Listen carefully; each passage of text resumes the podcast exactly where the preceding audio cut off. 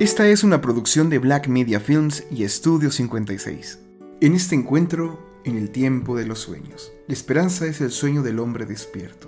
Aristóteles. Queridos escuchas, ya hace muchos años un primo mío me regaló cuando yo era niño un juego de computadora llamado La Pantera Rosa, Misión Peligrosa. Evidentemente se trataba sobre el famoso personaje diseñado por el prestigioso animador Fritz Freleng en 1963, pero no ahondaré mucho sobre dicho juego. Solo quiero concentrarme en un momento en el que se habla precisamente de los sueños. Pero, ¿qué son los sueños? Ya hemos tenido oportunidad de revisar en encuentros anteriores y profundizar más sobre este tema. Solo recordemos que para Freud los sueños son la realización del deseo. Todo lo que no se puede realizar o que cuesta mucho trabajo al menos a nivel consciente, el sueño lo hace posible, aunque siempre bajo un sutil disfraz para que no se vuelva una experiencia insoportable para el sujeto. Pongamos atención a los sueños para que no descuidemos nuestro deseo. Del momento del que les hablo en el juego, nos sitúa en un viaje que la Pantera Rosa hace a Australia y en la que le explican un poco sobre los aborígenes el tiempo en los sueños, en este caso, nos habla de los orígenes de estos hombres, de su profunda relación con la naturaleza y el porvenir de su historia.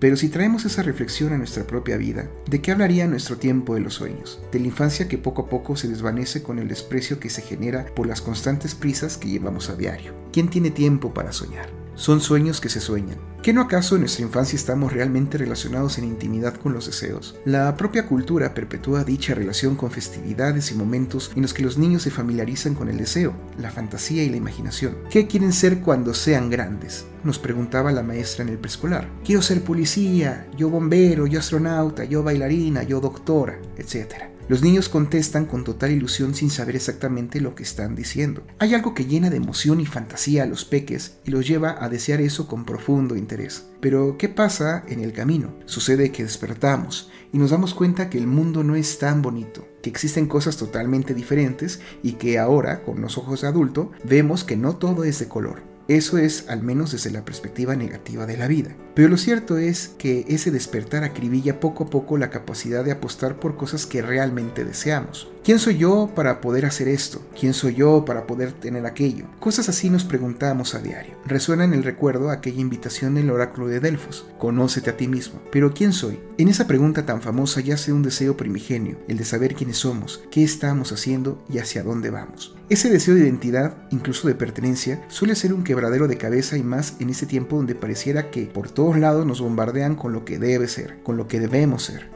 Si no hay claridad en ese deseo primigenio, ¿cómo podemos defender nuestros demás deseos y no vernos en la terrible situación de despreciarlos y o abstenernos de realizarlos? Los sueños nos rescatan de esto, pero no pueden ser la solución para todo, porque sueños, sueños son, y nada más. Recuperar lo perdido. Son muchas las veces en las que la gente, sobre todo mis pacientes, me dicen que de qué sirve hablar de tonterías. Para empezar, ¿por qué calificamos de esa manera tan cruel lo que nos inspira, lo que nos ilusiona, lo que nos hace incluso aferrarnos de manera inconsciente a la vida? No, no se trata de tonterías. Más bien, muchos nos han hecho verles así. ¿Y quiénes son los responsables? En su mayoría de los casos, esa crueldad proviene de aquellos que se ven incapacitados, que se aceptan derrotados y para quienes los sueños no sirven de nada. Los sueños en realidad nos presentan el deseo, aunque claro, hay que saberlos analizar. Me gusta mucho decirle a las personas que amar es dejar al otro dormir, pero me parece más apropiado apostar por amar es dejar al otro soñar. Grandes cosas se han realizado por sueños tontos. ¿No conocen cuáles? Dense una vuelta por la historia de las ideas y se darán cuenta de la estrecha relación y origen de las mismas,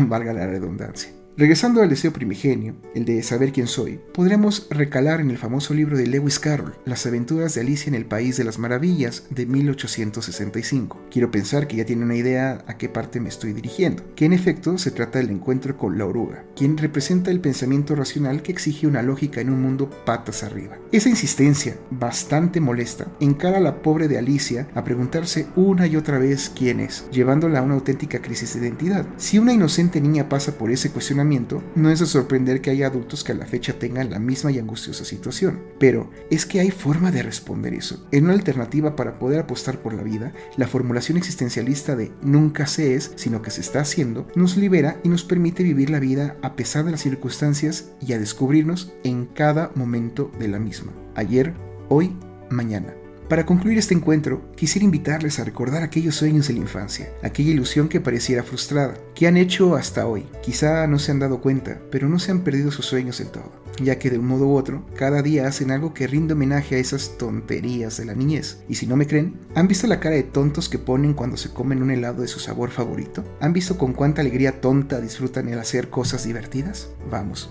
no podemos desterrar los sueños de nuestra vida porque son base de la misma. Por eso, una vez más, prestemos atención a nuestros sueños y encontremos en ellos las llaves hacia una vida más feliz y digna de ser vivida. Los únicos tontos son los que desperdician lo que es tan suyo como su propio deseo. Nos estamos escuchando.